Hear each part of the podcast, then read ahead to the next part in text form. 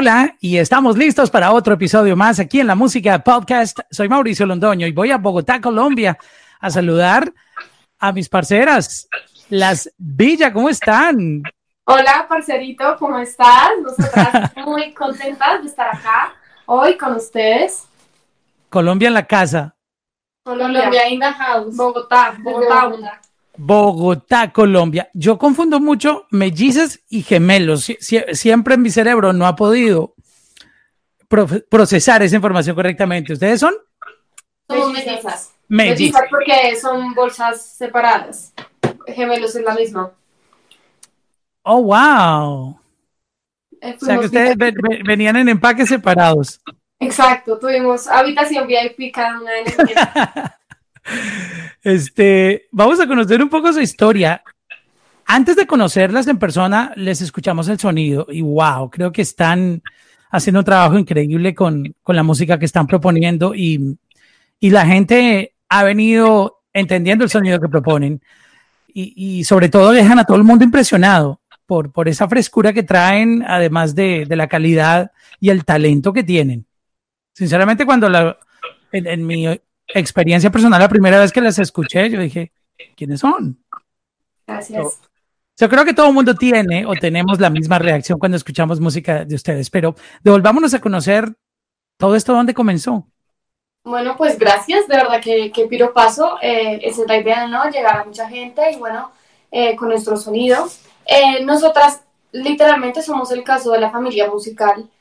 No conocemos otra cosa que no sea música desde niñas, de verdad nos criaron en una familia con amor por la música latinoamericana, por mucho amor por la música española y flamenco, por mi abuelo que hacía zarzuelas y por mi papá que le encantaban estos artistas, ¿no? Llamado Serrat, escuchaba también mucho a Sabina y bueno, crecimos en esta familia que amaba el flamenco, que amaba la música, estuvimos en clases de piano, de guitarra, de solfeo, pues de cuánta cosa hubo, hasta que bueno, nos metieron a flamenco, como bien chicas, aprender a bailar y aún hoy en día seguimos bailando y tocando castañuelas y bueno, escuchando mucho flamenco.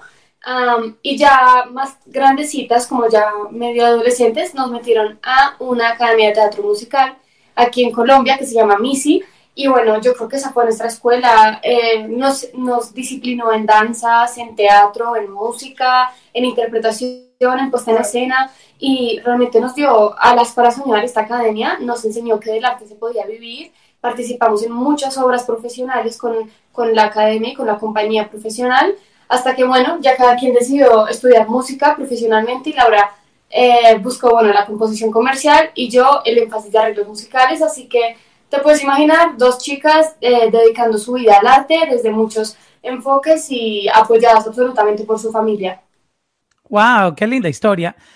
¿Quién de tu familia este, cercano que, que, viviera con ustedes todos los días estaba contagiándolas de música? O, ¿Otro miembro de la familia? Eh, mi hermana mayor, definitivamente. Ana, que también estudió música, ya se fue a Estados Unidos a estudiar.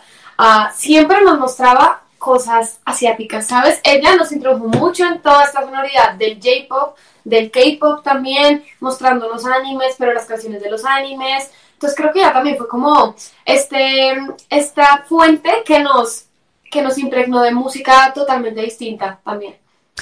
y esa unión como, como mellizas este, fue vital para, para empezar a, crear música juntas. ¿Cómo, ¿Cómo, ambas deciden este, comenzar a compartir el sueño de, de, trabajar en la música?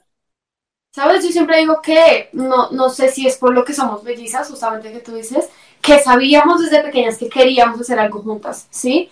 Uh, y, lo supimos desde el vientre, desde después, que, que, siempre como que había como una conexión especial y que queríamos hacer algo. No sabíamos muy bien qué, porque como Lucía dijo, eh, no vagamos, sino más bien recorrimos muchos otros lugares antes de llegar al, al, género urbano. Y estos lugares, uno de esos lugares fue el teatro musical y estuvimos tan sumergidas en este mundo durante 8, 9, 10 años que lo que veíamos era Broadway, era ópera, era música clásica, y, quizá en ese punto de pronto empezamos a divergir un poco en nuestra carrera o en nuestras visiones, nuestras aspiraciones. Pero un, no sé, un buen día dijimos, ¿sabes qué? Hagamos algo juntas y empezamos a hacer canciones, pero esas canciones eran baladas. Porque nuestro, uno de nuestros ídolos es Alejandro Sanz y, no sé, queríamos hacer baladas como las de él, porque por Dios, qué carrera tan espectacular, eh, y fracasamos rotundamente, o sea, nunca pudimos eh, terminar una sola canción de estas, Lucía hacía las baladas, yo le hacía barras y era terrible. ¿Pero lograron componer algo? Sí, o sea, hay muchas ideas, de hecho, eh, que nunca se terminaron, canciones inconclusas que todavía hoy me pongo a cantar una y, me río, pero pues no sé, tiene cosas lindas, pero simplemente como que no nos hallábamos del todo. Wow, era como el ese camino tratando de, encontrar el sonido, ¿no? Total, total. Y un camino muy largo, un camino muy largo. y entonces siguieron explorando. ¿Y, qué más fueron buscando para ir encontrándose musicalmente?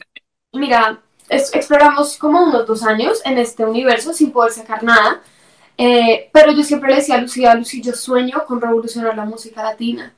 Pero también como que pensaba en las canciones que estamos haciendo y decía, no veo esto como va a revolucionar algo, ¿sí? Entonces como que a veces como que decía, hmm, ¿será que esto no es para nosotras? No sé. Y nos pasó que una noche en un festival de música o en un evento musical, como que nos sentamos y no sé, o sea, llevamos dos años buscando y yo siento que estamos ya un poco tan frustradas o cansadas que dijimos, ¿sabes? no me imagino siendo, no me imagino en esta situación el resto de mi vida, así que intentémoslo un año más y si no funciona, pues ya cada quien mira a qué se dedica, ¿sí? Y ya fue ese año, mágicamente, que dijimos, intentémoslo en el mundo urbano, porque vamos a ser francas, teníamos un poco de prejuicios por nuestra, nuestro background académico, ¿no? Porque obviamente en la universidad, en mi universidad matan y... Claro, un reggaetonero en una academia de música no dura 30 segundos. Total. Se lo, Se lo devoran como hienas. Como hienas. de, verdad, que sí, es, algo muy, tiene muchos prejuicios y no, no entiendo por qué, la verdad. Em, pero bueno, eh, literalmente ese año nos pusimos como un deadline, un punto final y mira, tantos años buscando un sonido, tantos años peleando, tantos años sin terminar una canción. Pones un karaoke en internet, te metes a un cuarto y de repente sale, fluye, la letra viene, la melodía, todo, y empezamos a sentirnos como en nuestra piel, en, en, nuestra vestimenta, en algo que era orgánico y fluía, así que yo siempre digo que fue muy difícil encontrar el sonido, pero una vez experimentamos en este mundo urbano y una vez lo, escuchamos y lo sentimos, siento que fue fácil, fue como darle el agua como un pez. Sí. ¿Hubo algún tipo de, de, artista o de sonido que fue llevándolas, que, que les iba sembrando como esa semillita de, fusionar o de incursionar en sonido urbano, que es, ese es el nuevo pop global. Pero, ¿qué, artista? ¿Qué artista fue que ustedes decían, wow, este por aquí es que debemos hacerla? Yo creo que definitivamente el artista que a nosotros nos cambió el chip, incluso nos inspiró a hacerlo y a querer hacerlo fue Bad Bunny, total, con su trap. Cuando él trajo esta propuesta trap, tan anglo y tan distinta a lo que se venía escuchando de reggaetón, nos abrió la cabeza y dijimos, yo quiero hacer eso. Quiero ¿Y qué canción escucharon eh, exactamente de Bad Bunny? Te voté y te voté, o sea, definitivamente te voté fue de las primeras y esta que tiene con... El remix donde él participa. Me llamas también con Karol G, sí, pero... La canción, la canción. ¿Cuál? La canción, o cuál, él tiene varias colaboraciones con Balvin. No, pero la canción con Balvin es de las primeras, de los primeros traps, es que no me acuerdo cómo se llama. Eh, ah, si tu novio, te deja sola. Si, tu novio te deja sola. Total, esa fue de las primeras canciones que yo escuché de él. También creo que Amor fue, una canción que a nosotras nos cambió mucho la visión. Wow, tremenda canción. Muy linda, sí. El trabajo de Bad Bunny en realidad nos empezó a abrir la mente y, y wow, wow, qué sonido tan fuerte. Y entonces, ¿qué salió de todo ese experimento y esa inspiración que venía de, además acompañado de la curiosidad por hacer nuevas propuestas urbanas. ¿Qué, cuál fue esa canción que salió de, todo eso? La primera canción que salió es un poco chistosa, o sea, de hecho tampoco nunca ha salido y no va a salir, eh, que tenía como, no sé, era, curiosa. Eh, la terminamos, eh, no ha salido, no va a salir, porque igual de todas maneras ya hemos evolucionado dentro de la misma búsqueda, entonces nos da un poco de vergüenza. pero, pero esta canción que salió, ¿cómo se llamaba? Contra la pared o algo así. Que la fiesta no pare. La fiesta no pare. Y fue la canción que le mandamos a nuestro amigo manager a ver si sí le gustaba. Y fue la canción con la que él dijo, ok, ok, aquí hay algo, vamos a trabajar. Y vamos a seguir trabajando. Ok, pero entonces ustedes um, no le tenían mucha fe a la canción, pero era un comienzo. No, no, no, en ese momento sí le teníamos mucha fe. Ah, ok. Estaba, pero hoy, después de dos años, nos da un poco de vergüenza. Claro, porque tú, tú, tú hablas de la evolución y es entendible. ¿Y cómo, cómo llega Nadita? Que ese fue su primer lanzamiento en- con el que todo el mundo empezó a voltear la cabeza. Hey, ¿quién está sonando ahí? ¿Quiénes son? Mira, Nadita sí que fue esa primera canción que dio como el nacimiento de nuestro sonido como tal. Yo siento que lo que vino antes de Nadita fue como una transición, intentarlo en este mundo urbano y sentarse a componer desde, desde esta lógica tan distinta a lo que veníamos haciendo. Pero el día en que hicimos Nadita, el día en que, eh, el día en que mandamos Nadita fue como, wow, algo distinto pasó acá, esto es una fusión, realmente esto es algo loco entre trap, reggaetón, entre nuestras influencias melódicas, líricas, eh, y fue como realmente el nacimiento y el surgir de nuestro sonido como las villas, definitivamente. ¿Esa canción ustedes la testearon de alguna manera? ¿Se la mostraron a sus amigos o compañeros de la academia, a, tu hermana? Este, ¿Qué feedback recibieron de gente que no consume sonido urbano, teniendo en cuenta la formación académica que ustedes tienen? Me parece muy interesante ese feedback que les dieron. ¿Sabes? El feedback de Nadita fue una locura, porque por una parte fue un feedback muy que no nos esperábamos de gente muy dura en la industria y por otra parte fue un feedback de amigos. El feedback de amigos, que es lo que pues me está preguntando, fue que estábamos en una fiesta de cumpleaños nuestra y Juancho, que que es uno de nuestros managers, dijo, ay, voy a poner música de las villas, que no había salido nada, ¿sí? Y cuando la puso, una amiga nuestra que es súper crítica de música, que en verdad... O sea, que no le gusta nada de esas que destruyen lo que sea. Total, total. O de esas que no se conectan con todas, ella estudia medicina, estudia otra cosa, pero de esas, de esas que en verdad, si te dice como "Mm, no me gustó, llega y se nos acerca y dicen, ¿por qué no me habían dicho que su música era tan buena?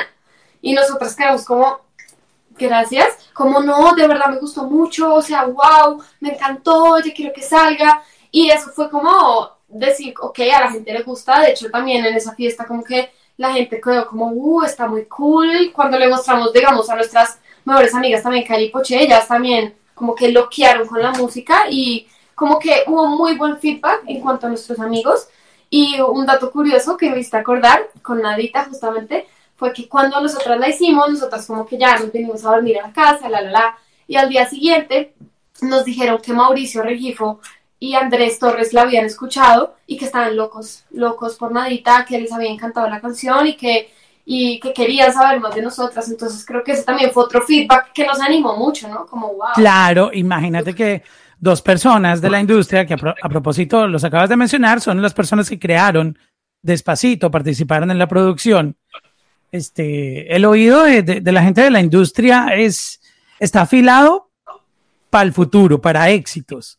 So, Sí. Ellos nunca, nunca quieren lo que ya está, porque ya, ya existe, ya, ya, ya está, ya hay mucho, de- y creo que ustedes hablaron de eso al principio, de que lo que sacaban sentían que no estaban aportando o que iban a innovar. Y, y este sonido de Nadita es el mejor ejemplo de una innovación, fusión o algo que llame la atención, que despierta curiosidad, tanto de ejecutivos de la música como de nuevos fans. Total.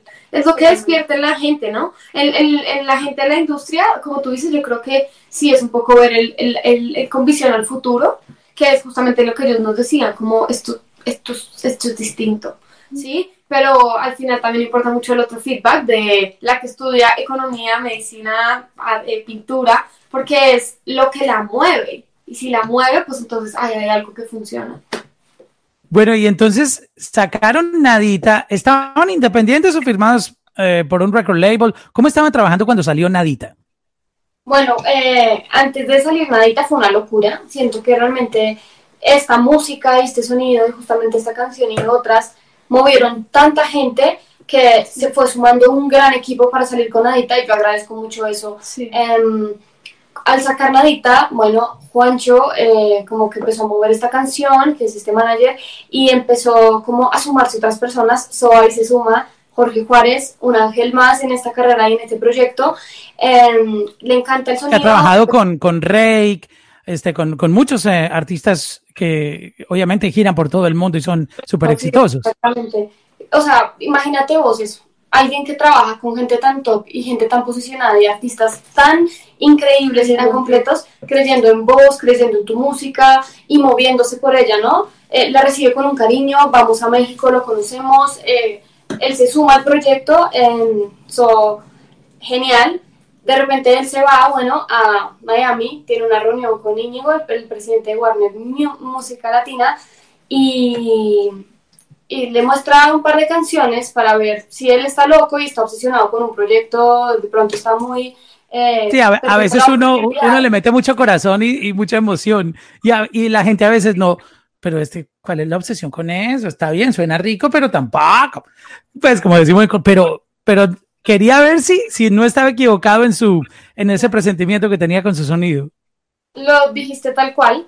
Así que bueno, eh, le pone un par de canciones a, a Íñigo Íñigo flipa porque es español y dice, wow, las quiero, ponme otra, ponme otra, las quiero, las quiero conmigo, las quiero acá en la casa Warner, vamos, o sea, hazme parte de esto, estoy muy emocionado, creo en este sonido, me encanta, me mueve, eh, siento que fue la suma de diferentes personas que quisieron apostar por esto, que quisieron apostar por Nadita, por nosotras, por nuestro sonido, por nuestra música, no podemos ser más afortunadas y más bendecidas por esto. Así que Nadita es un lanzamiento que se viene con el apoyo de Moon, con el apoyo de Westwood, con el apoyo de Warner Latina eh, y con el apoyo de tanta gente que creyó en nosotras y por eso siento que tuvo el impacto que, que tuvo.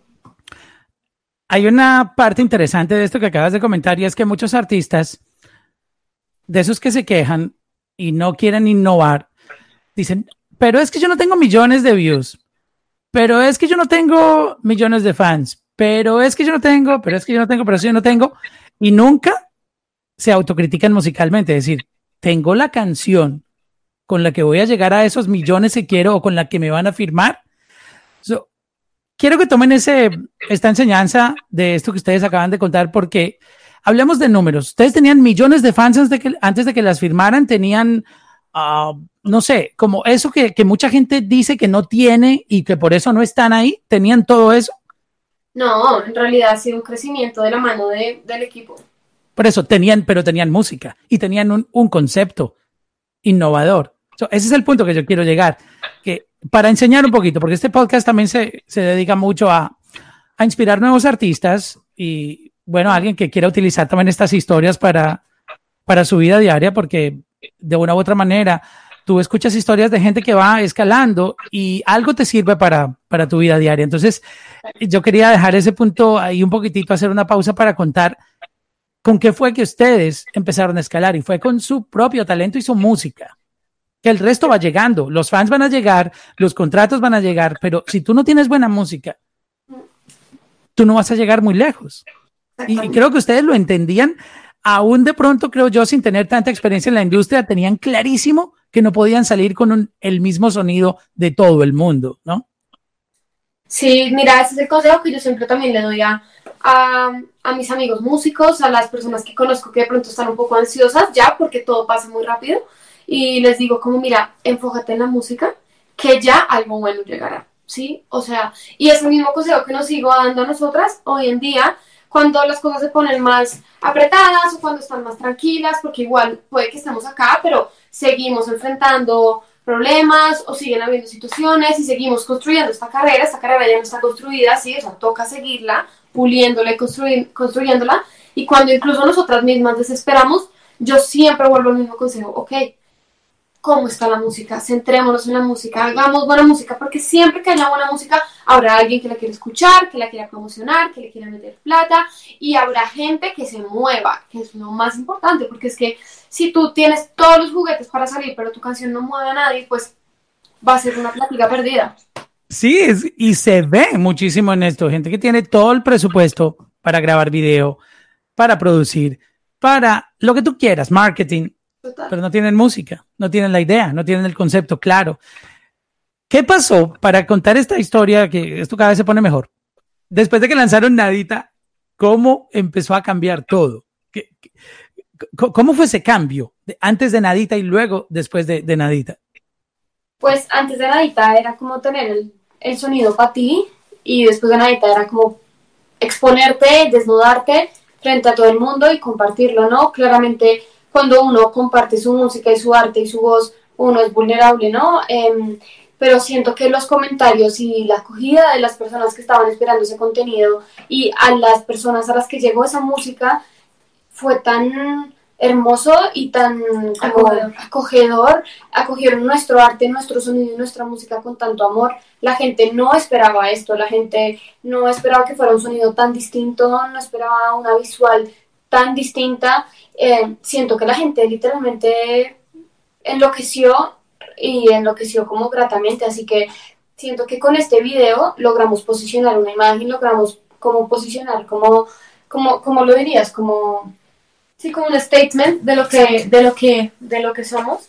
Eh, y sí, lo que cambió también fue justamente al estar expuestas, como también ya eh, tantas personas nuevas que llegaron a, a, unirse, porque es que el crecimiento que hemos tenido igual ha sido muy significativo.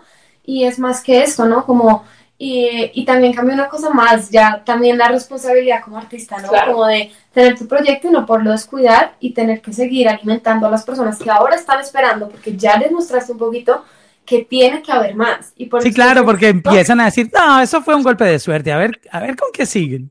Exacto. y casos hay muchos de que una canción pegue y pues de repente ya no se vuelve a saber más del artista entonces, justamente es como seguir trabajando para darle más de comer a las personas, que es una responsabilidad muy grande, porque no les puedes dar de comer lo mismo siempre. O sea, si las das todos los días pasta, se van a aburrir de la pasta.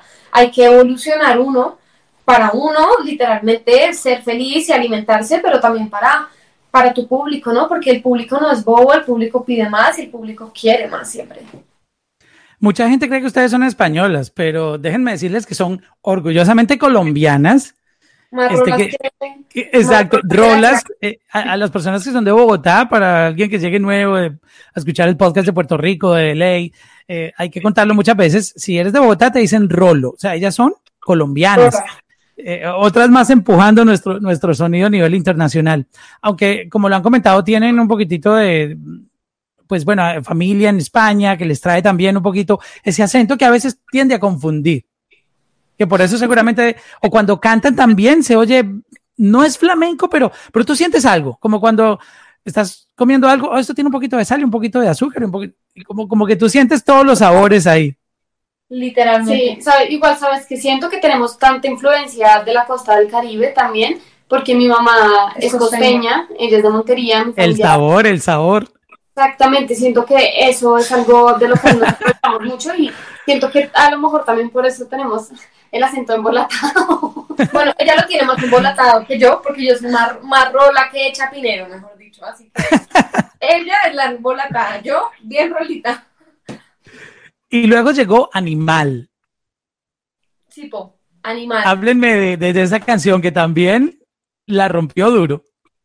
Ay, bueno, gracias. Animal es este segundo lanzamiento que traemos a la calle, es este reggaetoncito sabroso, eh, el cual habla, bueno, de los instintos que los hombres tenemos en el fondo de nuestro ser, esta ferocidad, esta, este ser instintivo del hombre que se mueve por sus necesidades, ¿no? Por, por lo que necesita, por lo que desea y simplemente intenta satisfacer y, y saciar esta sed, ¿no? sentimos que vivimos en una sociedad que no se satisface casi con nada y que le cuesta sentirse completamente lleno eh, y pleno y siento que el hombre siempre pone cosas eh, como la rumba, como el sexo, como los excesos y demás para poder satisfacer eso y llenarse, ¿no? Entonces Animal habla un poco de esto, eh, de la fiesta, de la noche, pero también habla de que la vida y estas experiencias son como una moneda que botas al piso y puedes salir eh, cara o sello y bueno, puedes perderlo todo o ganarlo todo, así que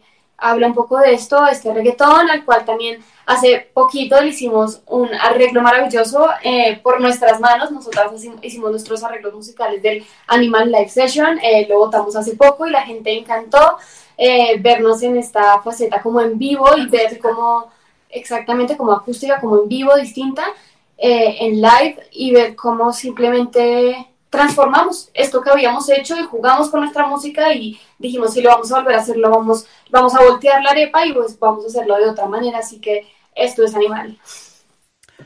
Que les quedó además increíble también ese arreglo. Cómo llegan ustedes me da curiosidad a trabajar con Tiny cómo, se dio la aparición en The Kids That Grew Up with Reggaeton?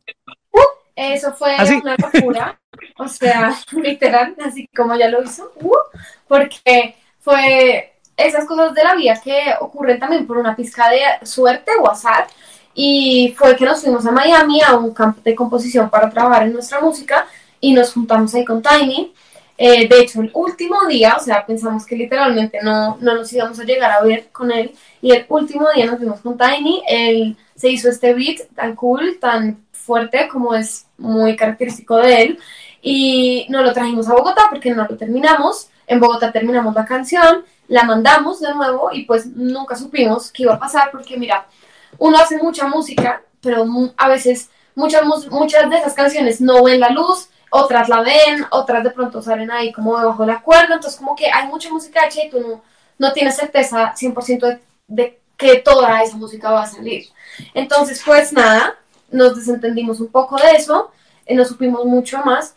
Pero la entregaron completita, entregaron la, grabaron. Exacto. Todo listo. la canción y lo mandamos y pues ya, dijimos, listo, está el, está el puta, así como decimos en Colombia, que vamos a sacarla. Eh, y nos llamaron en enero y nos dijeron, chicas, ok, a Tiny le encantó la canción y nosotras como, wow, no lo puedo creer, qué chimba. Y luego, qué chimba. Eh, y luego nos dicen, y aparte la quiere sacar en su disco y nosotros no, o sea, sí. no me jodas, ¿en serio? O sea, wow. no puede ser posible y la quiere sacar en su disco, The Kids That Grew Up in Reggaeton, que además hago un highlight a Tiny. Apuesta por artistas que él cree que pueden también ser fuertes en la escena y que están frescos y nuevos. Gracias por hacer esto porque es una gran mano que nos hacen los artistas emergentes.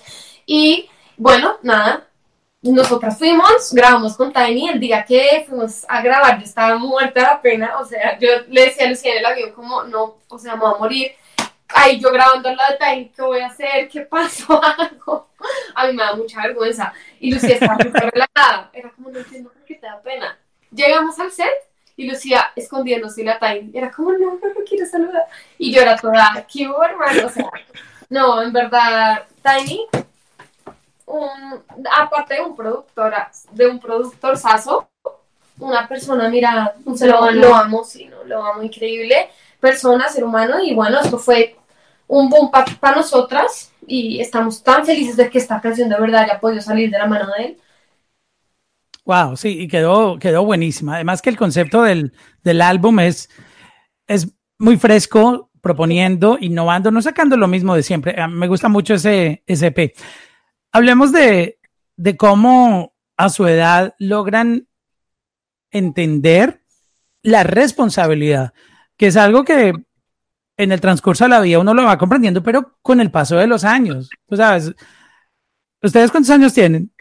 24. Están, están en una edad que todavía uno, bueno, lo digo por experiencia, cuando pasé por ahí, uno no pensaba mucho como en la responsabilidad. Sí es responsable hasta cierto punto, pero también uno quiere vivir la vida que uno debe vivir a los 24 años. Ustedes ya trabajando profesionalmente, viajando tanto o haciendo, bueno, antes de esta cuarentena, pero esto supuestamente ya va a pasar y ojalá, este, ¿cómo hacen para, para el sentido de la, responsabilidad, pero al mismo tiempo vivir su vida de, de alguien que está en sus, en su juventud, en, en, en plena flor de su juventud? Sabes, yo creo que eso fue algo que nos enseñó nuestra academia de teatro musical. Eh, nosotras estábamos en octavo, en bachillerato, eh, y ya trabajábamos, teníamos que ir al teatro, llegar a una hora, ser disciplinadas, el teatro empieza a las 7 en punto, eh, tienes que probar micrófono a las 6 en punto, si no, te jodiste, y y es así, y porque esto te genera a ti un pago, y si tú incumples esto, bueno, te genera esta sanción. Y literalmente siento que nos tocaba balancear tanto nuestro trabajo con nuestros estudios, más nuestro tiempo libre de querer salir a una fiesta, de querer disfrutar con las amigas y los amigos, que lo aprendimos, lo aprendimos desde chicas, aprendimos lo que era la disciplina en, en el arte, aprendimos lo que era dedicarle un buen tiempo, pero aprendimos a que teníamos que estar en el colegio, no podía perder el año por estar trabajando, porque si lo hacía, pues me iban a sacar de Missy y de mi pasión musical, entonces me tocaba simplemente dividirme en tres. La Lucía que trabajaba en el arte, la Lucía que cumplía con los deberes académicos y la Lucía que era una joven chica adolescente que veía películas y que hablaba con sus amigas y que salía al cine. So, es algo que realmente tenemos nosotras ya en el ADN y en la cabeza integrado, porque es que yo te estoy hablando desde que tengo 16 años, yo sé hacer esto, yo sé manejar el tiempo, yo sé dividirme en mí y claramente cuesta, así que lo único que le digo a la gente es que sí se puede, que es cuestión de cuánta pasión y, y cuánto amor tienes por algo, porque es cuestión de disciplina. Creo que hay tiempo para todo y siempre lo diré porque desde el colegio le saco tiempo a todo. Ahorita en cuarentena en clases con la universidad, en entregas, en el lanzamiento de este nuevo tema Mírame, en, proyectando y trabajando en lo que se viene, viendo películas y series en Netflix y la verdad no sé cómo me alcanza el día, pero me alcanza. lo hace rendir como sea. ¿Cómo, ¿Cómo ustedes hacen este? Y quisiera también saber su concepto, ya, ya que nos contaron sobre la, el manejo de la responsabilidad. Yo siento que esta nueva generación de artistas tiene un poquito de diferencia a las anteriores, que tú escuchabas más como de noticias de que eran viviendo esa vida de como de, rock, de rockstar, sexo, drogas y rock and roll, que llegaba tarde a todo, que tú sabes, un desorden.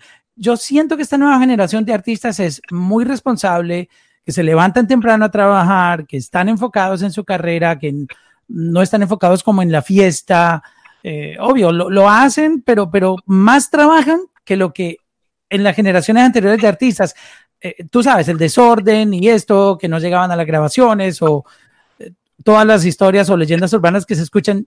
Yo creo que hoy en día uno no oye tanto eso y los ve y siente o escucha decir, no, esta persona trabaja como un animal. Creo que esta nueva generación de artistas es así, ¿no? Total, yo creo, voy a decir algo, y es que creo que esto cambió también por las lógicas del mercado, ¿no? La industria musical cambió, eh, la manera en la que trabajaban las disqueras, ya no se vendían discos, al artista ya hoy en día no le llegan millonadas de adelantos y de sumas como antes, que se veía unos lujos y los artistas recibiendo un dinero y una vaina impresionante, porque la lógica cambió, ya no se venden discos, ya todo es por streamings y plataformas de estas lógicas. Entonces, siento que eso hizo cambiar porque eso hizo que el artista tuviera que trabajar más, realmente moldearse a esta nueva lógica eh, y realmente recibir incluso menos y darle y darle y darle para ver los resultados que antes siento que al artista le llegaba todo. Y lo que tú dices, estas vidas locas, estas fiestas locas, porque es que le llovían del cielo millonadas y millonadas de dólares, así que siento que un poco es por eso también ese nombre Las Villas es tan colombiano, pero al mismo tiempo afuera que, que no, no, no, no se conoce como tan... muchas culturas no se tratan así, como, ah, Las Villas. Eh, es muy colombiano como, como oh, los arangos, son apellidos colombianos, los jaramillos, los no sé qué. Las Villas es la manera de referirse a las hermanitas Villa. Es, es muy colombiano eso. Ah, Marica, hablaste que viste Las Villas. Ah, es, es muy colombiano eso, pero internacionalmente, se oye artístico. Me parece muy, muy cool la manera como, como, como se pusieron, porque es colombiano, pero al mismo tiempo es muy internacional. Las Villas es un, un nombre que tú no escuchas fácilmente en la música, solo ustedes, que, yo recuerde. ¿Cómo encontraron pues, ese nombre? empecemos por las hermanitas Calle, ellas fueron las que, las que innovaron en principio pero es que sí, yo creo que no, no, no me había puesto a pensar en eso, ¿sabes? Ahora que lo dices, es algo muy colombiano, sí, los jaramillos, me hiciste reír. Pero, pero sí, es, es, algo muy colombiano y fíjate que es que ni siquiera nosotros nos pusimos así, la gente nos puso así, o sea, desde que estábamos chiquitas en la Por eso te decía, así se refiere uno. A Nos llamaban, ay, eh, ya llegaron las villas y nosotras nos alzábamos, bueno, nosotras tres con mi otra hermana, así, o en el colegio, eh, tomando la lista del curso, las villas aquí. Entonces creo que eso fue algo que, que nos pusieron las personas con las que convivimos en Colombia y que cuando fuimos a coger nombre dijimos, no, pues, o sea, ¿para qué nos ponemos a mezclar nuestros nombres ahí? No pueden pelear contra la corriente, ya son las villas. No, o sea, ya, o sea, así quedamos ningún Laura y Lucía, las Villa, y es como nos han conocido y como nos conocen. Sí, hasta el profesor llamaba lista a las dos una vez. Las Villa y las dos, presente. Literal. Ni en dupla. En las clases de jazz. Las Villa vinieron y las dos. Ya.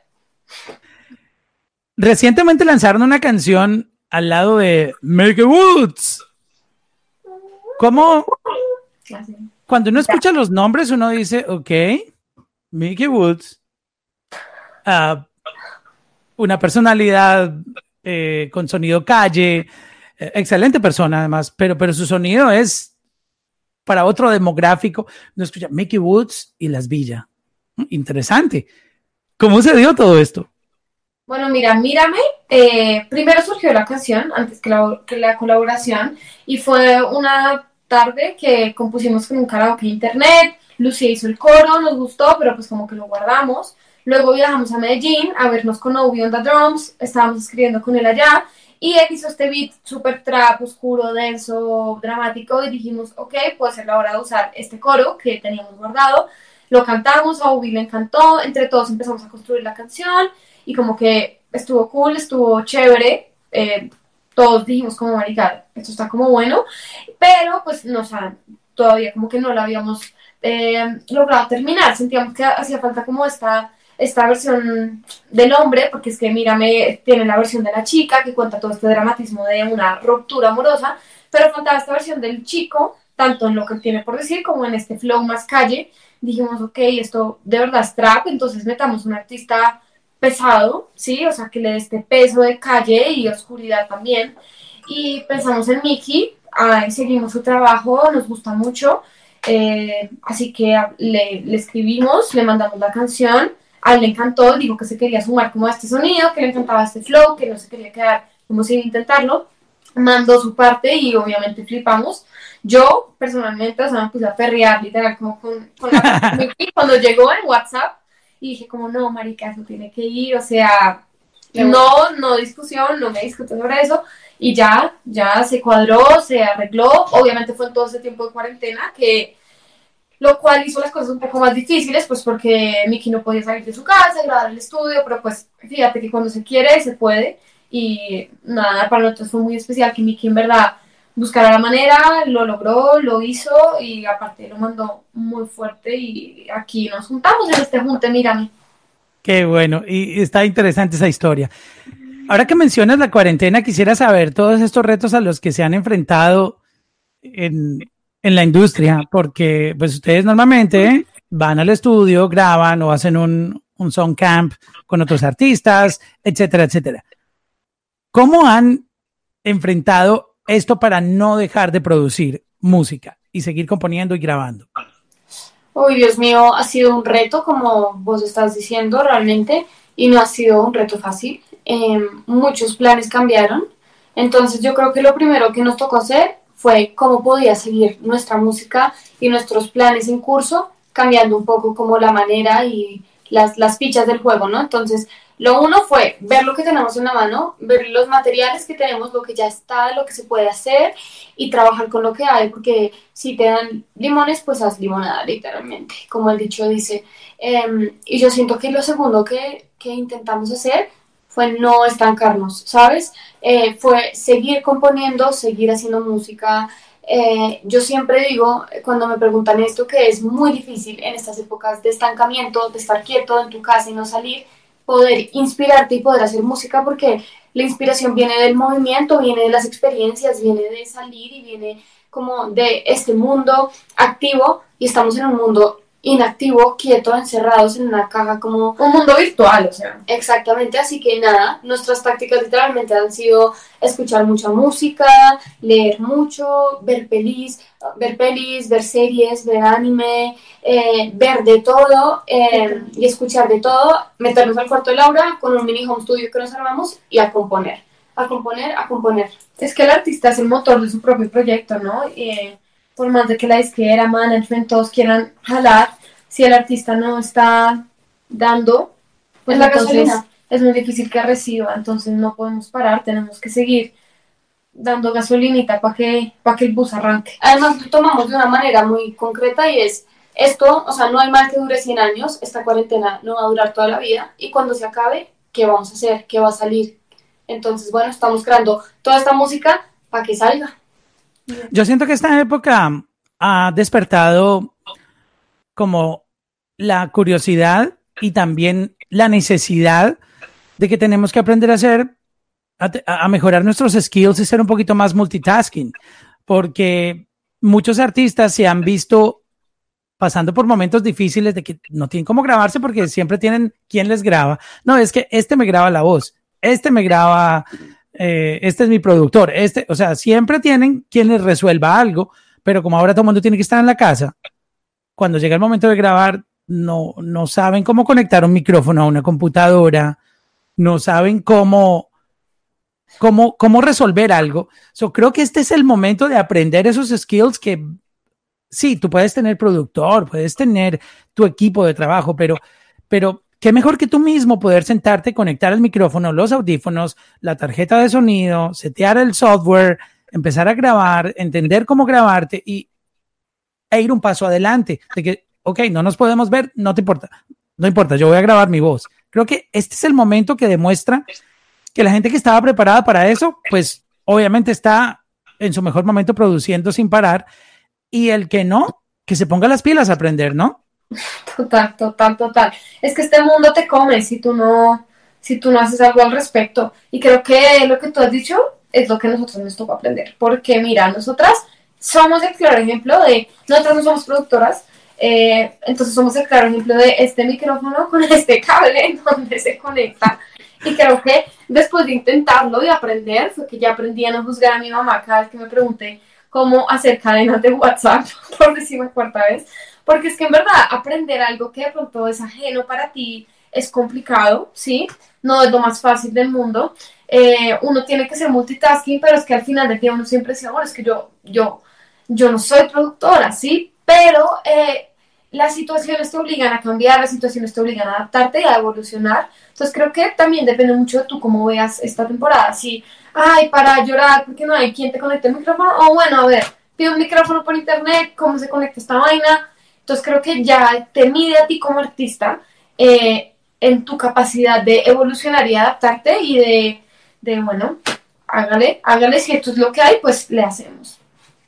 ¿Cómo van a seguir lanzando música este año?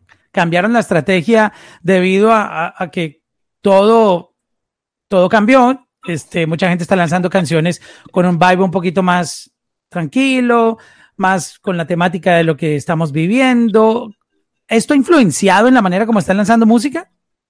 Pues la verdad en sí la temática, porque sí he visto muchos artistas que han sacado música de eh, estamos a la distancia de la cuarentena y del encierro, realmente creo que nosotras eh, nos gusta reflejar esas, y esas emociones y plasmarlas, pero no tan literalmente. Nuestra música y nuestra letra siempre se ha caracterizado por ser un poco más metafórica, más poética y no decirte las cosas como tan masticadas y, digeridas. Claramente siento que mucho, mucha de la música que hemos hecho tiene este tinte de la situación que estamos sintiendo, la angustia, la desolación de pronto, eh, sí, como el no saber qué está pasando y siento que por ende pues la música siempre se permea por lo que vos sientes y por esas sensaciones. En cuanto a, mm, a bueno, los lanzamientos que vendrán y eso, te lo digo y te lo juro que cambia a diario, te lo prometo, porque es que eh, es que es algo que no, no está en nuestras manos, que de repente sí abren esta industria, no la abren, puede salir, se alargó la cuarentena, entonces, no, se acabó el 22, no, ahora está el 30, entonces siento que es una vaina loquísima que nos estamos adaptando literalmente, no, no por trimestre, sino a diario, a diario. semanas. En, en nuestro país, acá en Colombia, salen normas y leyes a diario y tienes permisos o te quitan los permisos también a diario. Eso estamos viendo que las fronteras no las están abriendo en como hasta septiembre, o ok, toca hacerlo acá, pero si me van a dejar ir a grabar algo a un estudio, con cuánta gente. Eso cambia a diario. Eh, estamos intentando eh, coger estos lanzamientos que se vienen con todo el amor y el cariño del mundo, trabajar con lo que ya se hizo y con lo que también ya está, ya está como listo y preparado y preparar lo que va a venir, ¿no? Pues Laura y Lucía, me da mucho placer conocerlas. Eh, sí, antes me gustaban bastante por la música, ahora me caen súper bien porque la, pude interactuar con ustedes en persona. Bueno, lo que llamamos ahora las nuevas. Yo me siento como si estuviéramos sentados al frente. Una y mil veces más estaría feliz aquí hablando de música y de otros sí, Además, sos un sol y sos un bacán. gracias, gracias, tan lindas. Me encanta Bogotá, además. Yo viví un par de añitos y, me encantó Bogotá. Eres paisa, tú. Paisa. Sí, más paisa. Paisa, un poquito de caleño y, me encantó Bogotá. Sería una de esas ciudades que, me encantaría volver. Mm, me encanta Medellín. Medellín también, buenísimo. Niñas, gracias por estar aquí. Eh, ya que te encantan los podcasts, tenemos que guardar espacio para uno a futuro, porque con ustedes se ve que conversar de música es interminable. O sea, yo creo que si nosotros nos encontramos podemos pasar un día entero y no nos damos cuenta hablando de música. Literal, vamos. O sea, me la paso escuchando podcasts, entonces, por mí, feliz. Gracias por compartir estos momentos. Dios las bendiga y estaremos muy pendientes de sus próximos lanzamientos que siempre nos sorprenden y, nos encanta lo que están haciendo. De verdad, gracias por refrescar la industria. Gracias a ti y un beso para todos tus oyentes. De parte de Las Villas, un abrazo.